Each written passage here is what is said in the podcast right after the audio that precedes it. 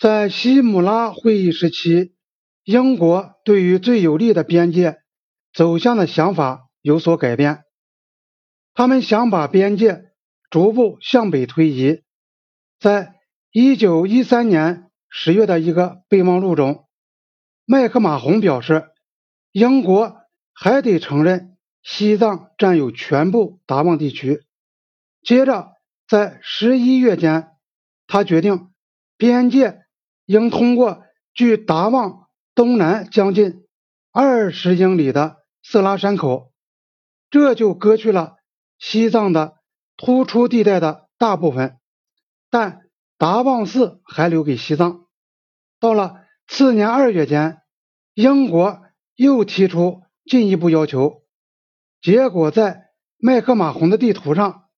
又把边界线划到达旺以北二十英里的地方。这虽然还没有达到那位参谋总长提出的要求，然而这样的画法就并吞了大约二千平方英里的西藏领土，从而砍掉了一向使军人们担忧的达旺地区的危险楔形地带。麦克马洪向伦敦解释说，他的目标是要取得一条有战略价值的以分水岭为界的边界线，从而掌握通往西藏的最短商路，而控制达旺寺就可以使这条商道不受西藏当局的勒索和压迫。边境谈判的细节无案可查，看来麦克马洪。并没有把全部细节向伦敦报告，所以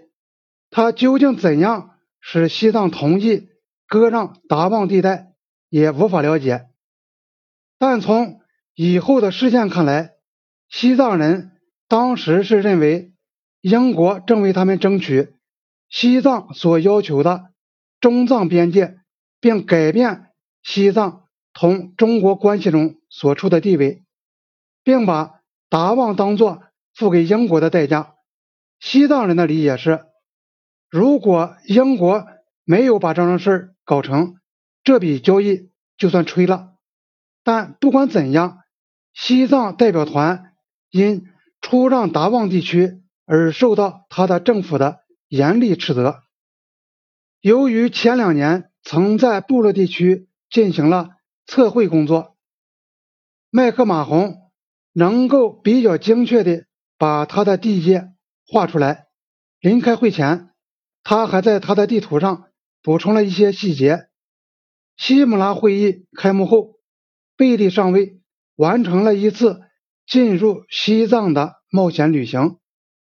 他沿着雅鲁藏布江河往西走，然后又往南，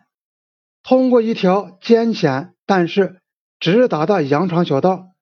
进入部落地区，回到达旺。半个世纪后，这条羊肠小道在中印边境战争中起到了重要的作用。贝利回到加尔各答时，麦克马洪拍电要他去西姆拉。他到西姆拉后，提供了达旺一段的详细地形，使麦克马洪画这条线的西端时更有把握。这条边界线是画在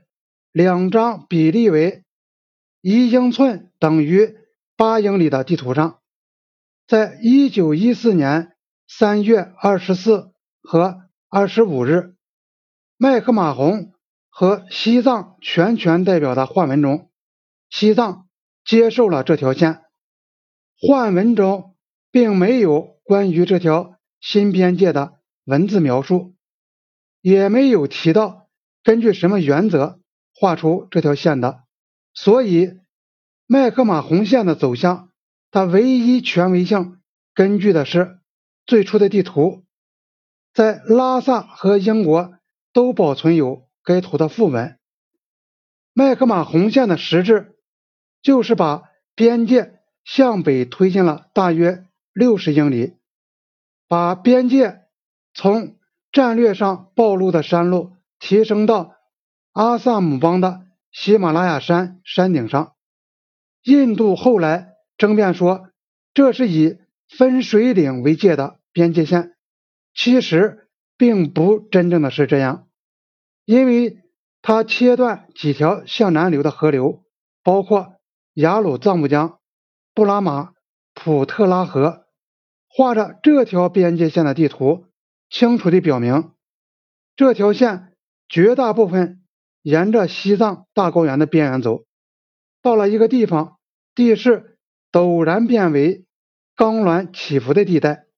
逐渐向布拉马普特拉河谷倾斜。根据地形特点画的这条边界线，在很大程度上也是一条种族分界线。因为西藏人一般的觉得，他们的高原下面的潮湿河谷并不吸引人，就没有在那里定居下来。这个特点的显而易见的地位是在边界线的西端，它将达旺地带切去了，而达旺地带一向深受西藏文化的影响，不论从哪个意义上讲，它无疑。都是属于西藏的。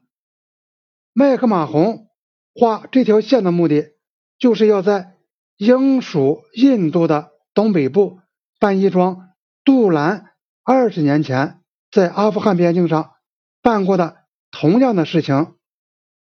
即把绝大部分都是渺无人烟的部落地带，名义上划归英国统治，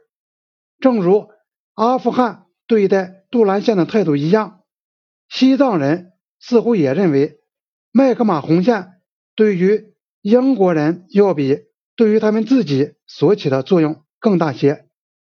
麦克马洪曾向他们表示过，